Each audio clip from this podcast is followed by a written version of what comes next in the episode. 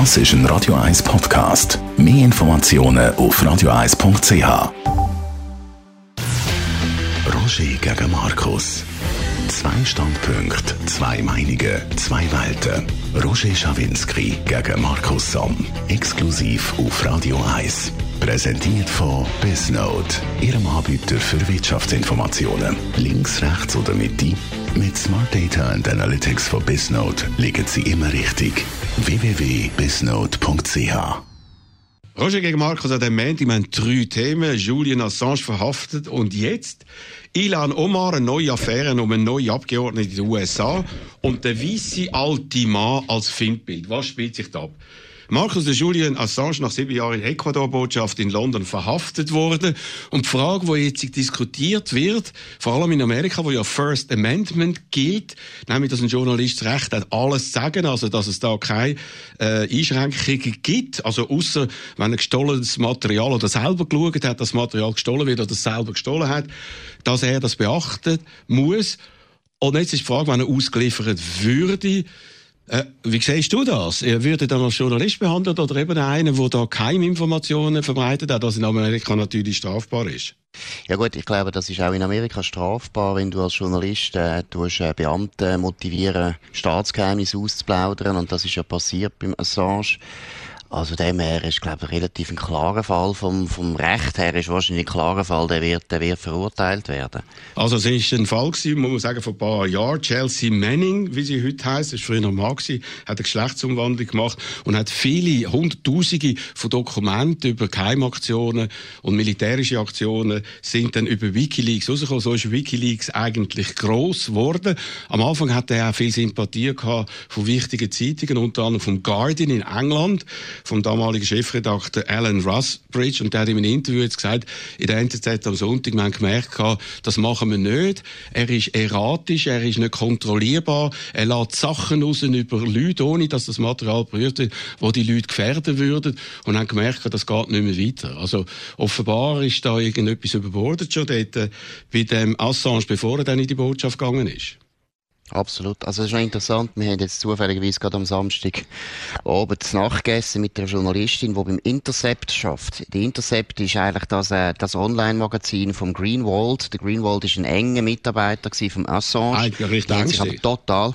Der Ängste, oder? Ja. Ist ein guter Typ, ein ganz linker Journalist, aber ein guter Typ. Und Link und links, gibt's das? Total. Ja, das ist sehr gut. Häufig ja, gibt's gut. das, ja. Okay, Nein, aber der ist also, der ist, der ist, hat sich völlig verkracht und der Punkt ist genau genau der, oder der Assange, der hat wirklich alle Daten einfach rausgerührt. Einfach völlig nicht irgendwie redaktionell beurteilt, nichts gemacht, sondern einfach enorm viel geheime Daten ausgeschüttet, auf Gefahr hin, und das ist nachher wirklich auch passiert, dass Agenten, dass Soldaten, dass Leute, amerikanische Leute, aber auch andere Leute gefördert sind an Lieb und Leben.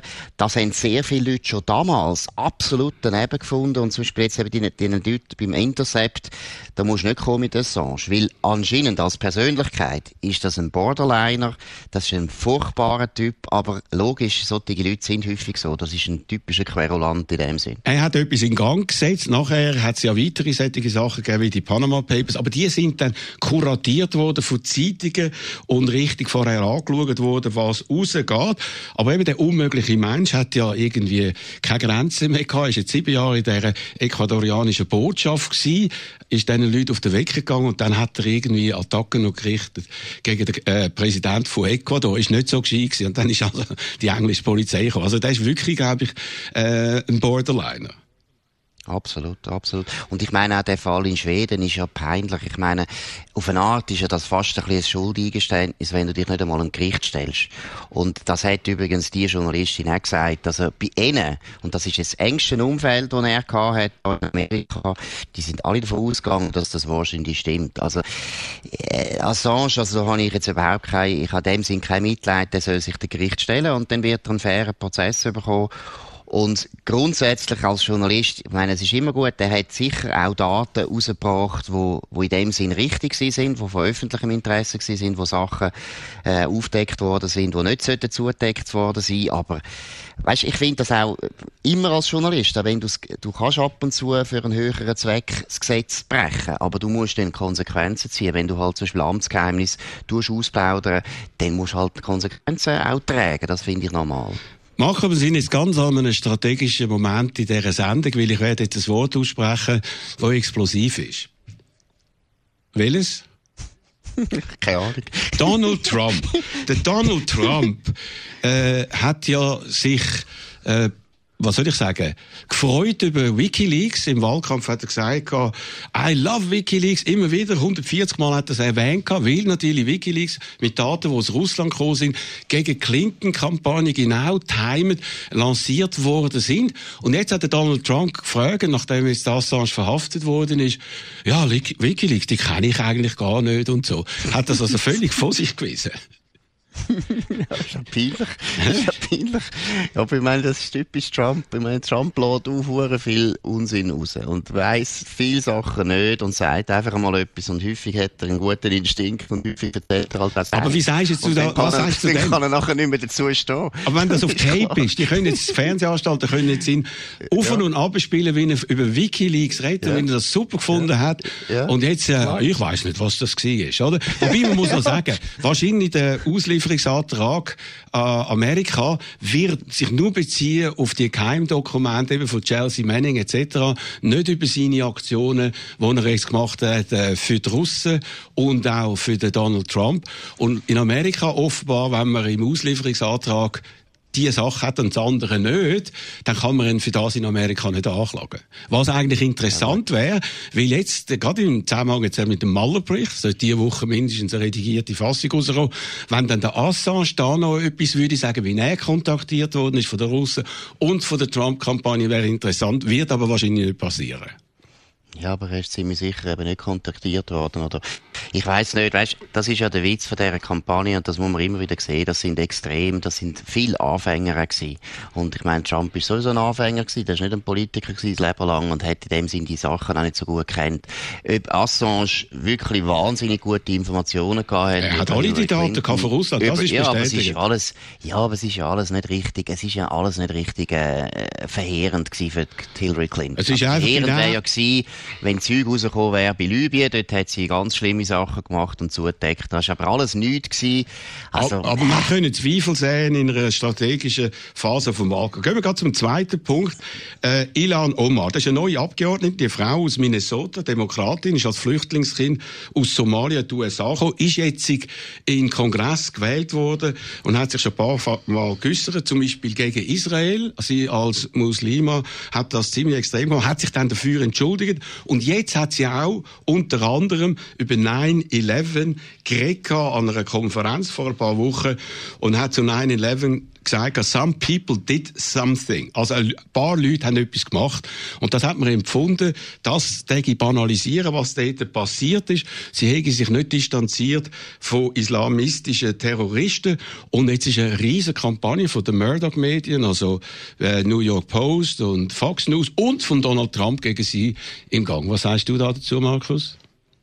Ja gut, findest du das eine akkurate Beschreibung? Überhaupt nicht. Was passiert Die finde ich also völlig also meine, und, und belanglos und äh, finde, äh, entspricht nicht dem, was dort passiert ist. Aber die Frage ist, ist jetzt das der ganz große Skandal und kann man ihr vorwerfen, was gemacht worden ist, sie sind gar keine echte Amerikanerin? Ja gut, also erstens einmal musst du mal sehen, was sie vorher alles gesagt hat. Ich meine, ich du musst mal ein bisschen zulassen, musst der mal ein bisschen zulassen. Ja, sie hat nicht einfach Israel kritisiert, sie hat Juden kritisiert. Und ich meine, das sind, sind alles antisemitische Aussagen, die extrem peinlich sind für Find die Demokratische Partei.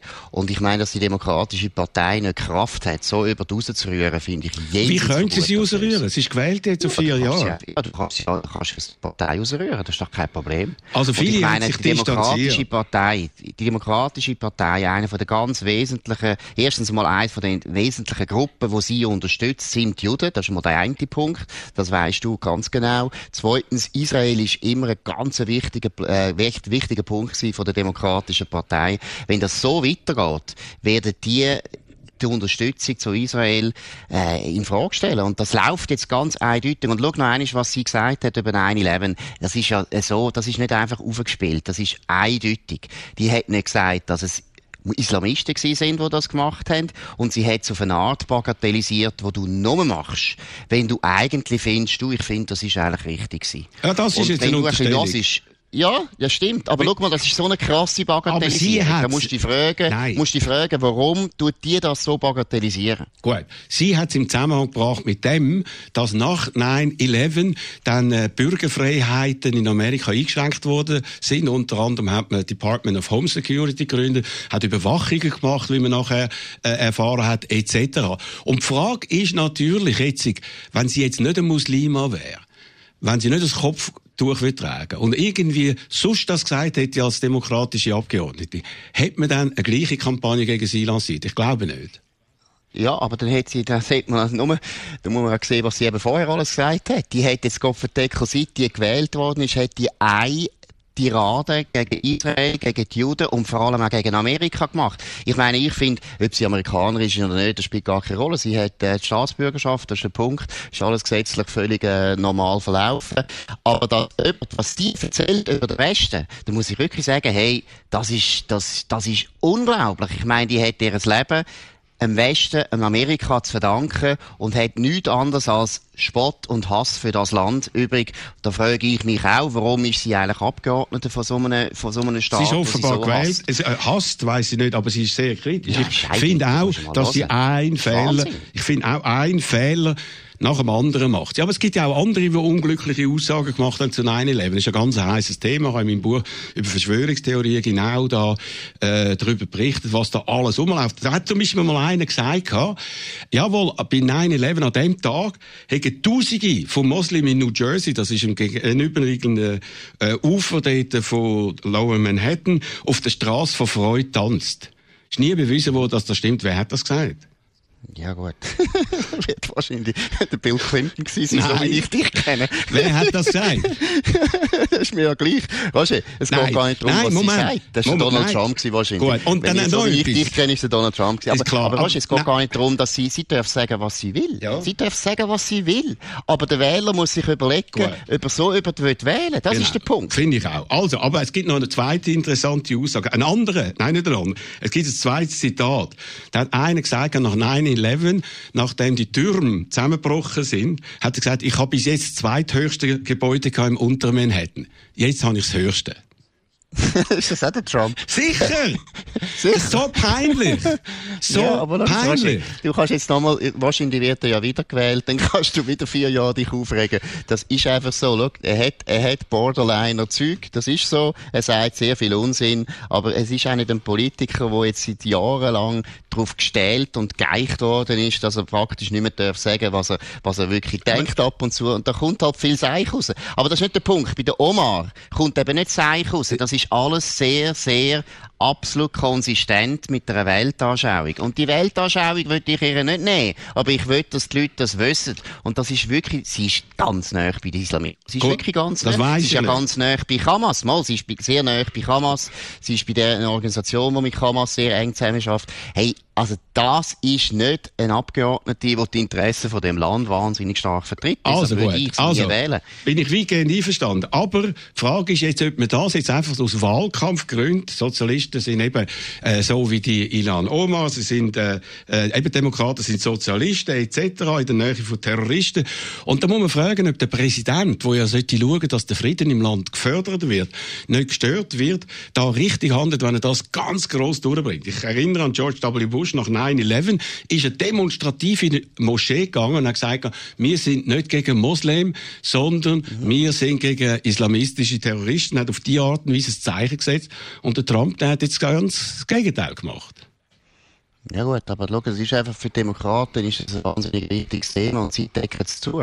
Und von dem her ist natürlich klar, dass der Trump und seine Anhänger das ausspielen und ich finde auch zu Recht, weil ich finde, die Demokraten müssen extrem unter Druck gesetzt werden wegen dem, weil wenn sie sich nicht trennen von solchen erklärten Antisemiten und Amerika-Hasser, dann haben sie wirklich ein Problem und das ist nicht eine Kampagne, da geht es um etwas. Ich finde es zum Beispiel persönlich wahnsinnig wichtig, dass es nicht möglich ist, dass du zwei Parteien hast in dem Land, wo eine Partei Gott verdeckel ein zweifelhaftes Verhältnis zu Antisemitismus. Mhm. Und das passiert jetzt einer einzelnen Abgeordneten, du weißt es ganz genau, sie haben zuerst sie wollen verurteilen, sogar im Kongress, und haben es nachher völlig verwässert und am Schluss ist nichts mehr gewesen. Die Demokratische Partei hat zurzeit nicht Kraft, sich gegen solche Extremisten in der eigenen Reihe zu wenden. Ich das glaube ist, das schon, dass das, das passiert, aber man hat jetzt einfach das Gefühl gehabt, Trump und seine Leute haben überreagiert. Reden wir Nein. über die alten weißen Männer und schauen, was wir da dazu zu sagen haben.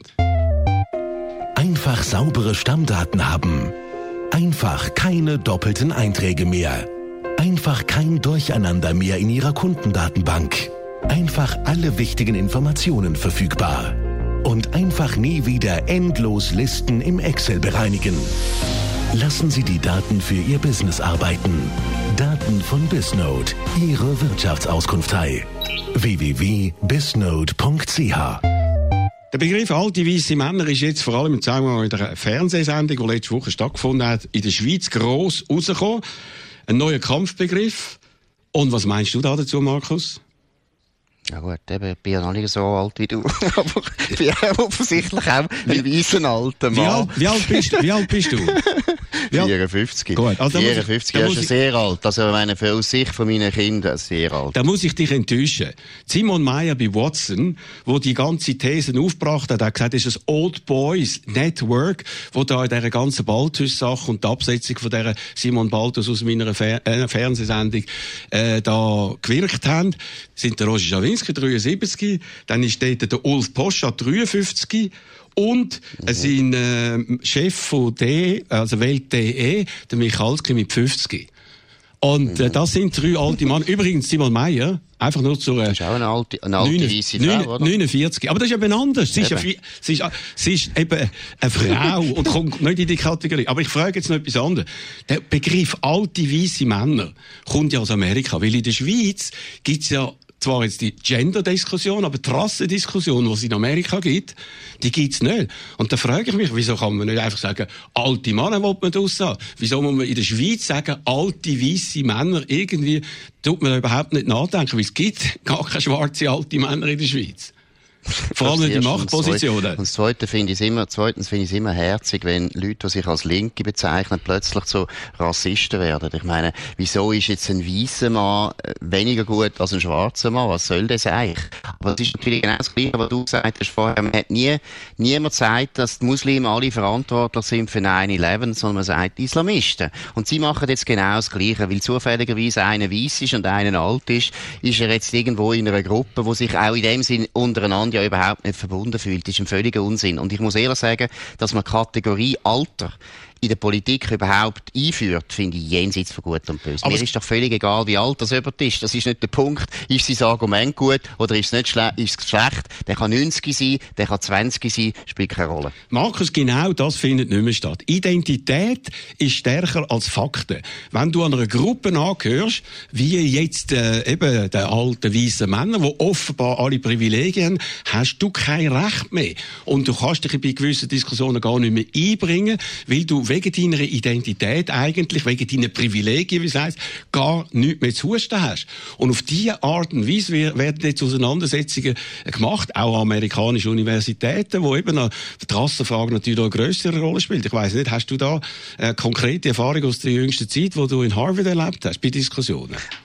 Also ich muss wirklich sagen, jetzt eben, das haben schon mal eins betont, dort wo ich bin, an der Kennedy School, das ist eine Grad School, da ist es also wirklich nicht, nicht so extrem. Das ist noch immer noch sehr... hat viel alte weiße Männer ja, erstens das, also sehr viele Weisse, aber auch alte weisse Frauen. Also, ja. man haben wir gesehen. Wie viele alte weisse Frauen. Und die weißen Frauen kommen ja in diesen Extremistenkreisen von Amerika langsam auch unter Druck, wenn sie heterosexuell sind. Also, es ist, es ist so ein Wahnsinn, wo da läuft. Aber wie gesagt, Eben. das läuft in das Harvard. Heisst... Das läuft in Harvard, aber eher auf der Ding, auf der Stufe College, also Undergraduates. Aber noch nicht in der Grad School siehst du das nicht. Aber ich sag dir, das ist eine von diesen Wegen, die die Linken nicht sollte beschreiten, weil wenn sie das machen, sie machen sich selber kaputt, weil die Leute finden das birrenweich. Die meisten Leute finden das birrenweich. Aber in Amerika gibt es ja Ranglisten. eine von der grossen. In ja. Amerika gibt es eine Rangliste von den Privilegien. Das Schlimmste ist natürlich alter weißer Mann, dann kommt weiße Frau, dann tut man eben in Umkehrung von der früheren Machtstrukturen, die tatsächlich von den weißen Männern dominiert ist, in Amerika wie auch in anderen Ländern, werden Leute and mit anderem Gender, mit anderer sexueller Ausrichtung, mit anderen Rassen, die haben eben, weil sie keine Privilegien haben, die können sich einbringen und die können Diskussion bestimmen. Und ich finde das wirklich eine illiberale Haltung, die in Amerika zum Teil sehr stark ist, wo genau abgestuft wird, wer hat wie viel Privilegien und so. Und wenn jetzt das in die Schweiz hineinkommt, wenn die Fakten ausblendet werden, wenn man einfach sagt, wenn du an einer Gruppe angehörst, du musst weg, du musst weg, äh, gehen, wie das jetzt zum Beispiel äh, letzte Woche in meinem Fall mhm. gefordert wurde, mhm. dann mhm. gut nach. Da kann man auch Fakten fälschen, da kann man Fakten anders darstellen. Zum Beispiel hat die Simon Meyer wegen dem gefakten Zitat in dieser Sendung gesagt, ja, es ist paraphrasiert gewesen. Paraphrasiert, geht's noch? Mhm. Es ist gefälscht gewesen. Und paraphrasieren ist ganz etwas anderes, oder? Was sagst du da dazu? Ja, äh, um auch noch ein, auf den konkreten Fall, wo du jetzt erlebt hast, einzugehen. Ich meine, ich finde es jenseits von Gut und Böse, was die Frau äh, nachher behauptet hat nach dieser Sendung. Wenn du in so eine Sendung reinkommst und du als Prostituierte in die Sendung reinkommst und über das offensichtlich in der Öffentlichkeit willst reden, dann musst du damit rechnen, dass du Fragen gestellt bekommst und du hast die Fragen gestellt. Das ist auch eine Frage, die man muss stellen, völlig okay. Und dass die Sendung Schawinski nicht irgendwie eine Therapiegruppe ist, sondern dass da auch gestritten wird und harte Fragen beantwortet werden müssen. Das weiß sie auch. Sie ist ein totaler Profi. Die ist schon lange in der Öffentlichkeit. Die weiß ganz genau, wie die Regeln sind in der Öffentlichkeit. Also das muss ich ehrlich sagen, das ist ein unglaublicher Fake, den die jetzt da abgezogen hat. Und dass nachher die Leute das nachher noch so unterstützen auf diese Art und dann so eine grusige, eine grusige Kampagne gegen dich als sogenannt angeblich weißen alten Mann fahren. Und, und zwar alles Leute, die eben als Journalisten offensichtlich nicht so erfolgreich sind wie du. Das muss man nämlich auch mal sagen, dass zum Beispiel die Simon Meyer, ja, hat es die, hat es die so viel gemacht in den Schweizer Medien wie der Roger Schawinski? Glaube nicht, auch wenn sie noch 30 Jahre älter wird und dann eine alte, alte, weisse Frau ist, sie wird nie das Gleiche erreicht haben wie du.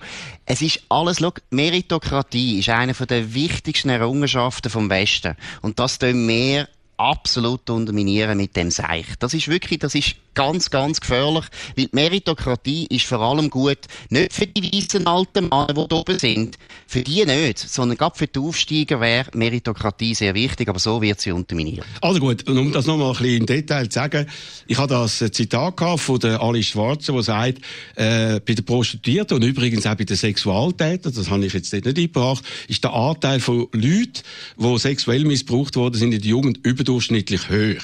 Und ich habe sie da dazu gefragt, weil eben, sie ist in den Medien, sie ist nicht irgendeine Person und so, und habe damit gerechnet, dass es drei Antworten kann geben. Erstens, nein, bei mir nicht der Fall.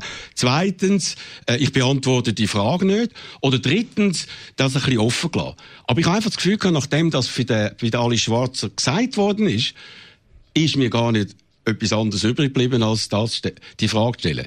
Und dass dann nachher noch behauptet worden ist von verschiedenen Medien, ich hätte zwar, nachdem rausgekommen ist, dass das äh, Zitat gefaked ist, wo sie da ihre Kolumne gemacht oder in ihrem Blog, haben sie gesagt, jawohl, er hat zwar etwas anderes gesagt, aber er hat ganz etwas anderes gedacht.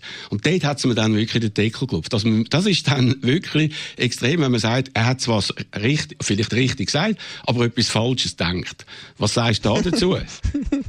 ja, das ist auch alles Errungenschaften vom Westen, die auf den Kopf gestellt werden. Ich meine, es, es geht doch nicht, dass man plötzlich einfach sagt, ja, der hat etwas anderes gedacht. Ja, nein, es ist jetzt nicht so, sondern der Fakt ist so und so.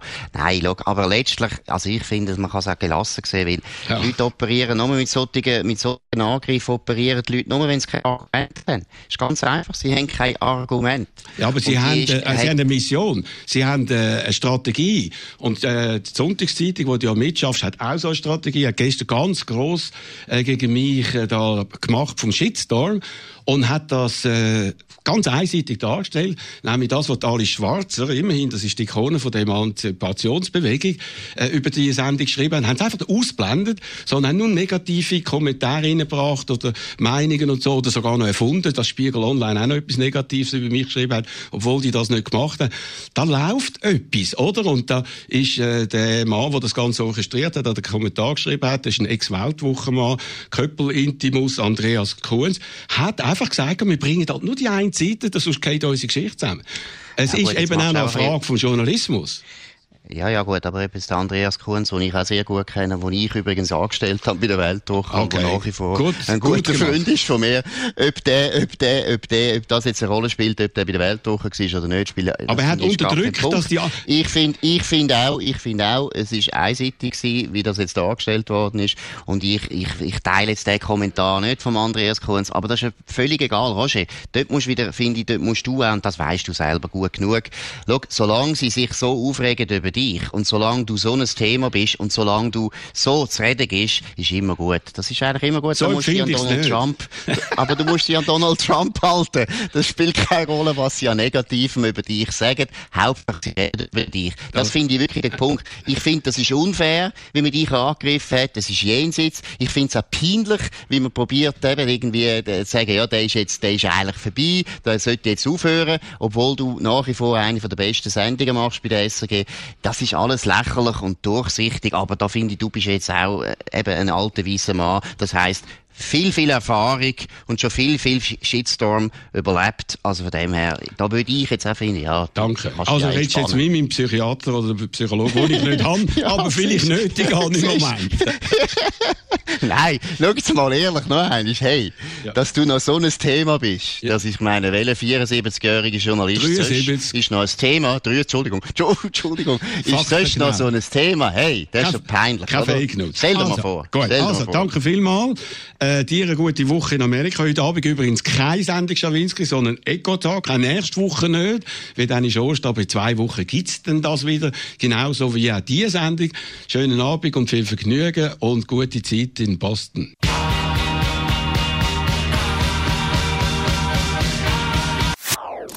Das ist ein Radio 1 Podcast. Mehr Informationen auf radio1.ch.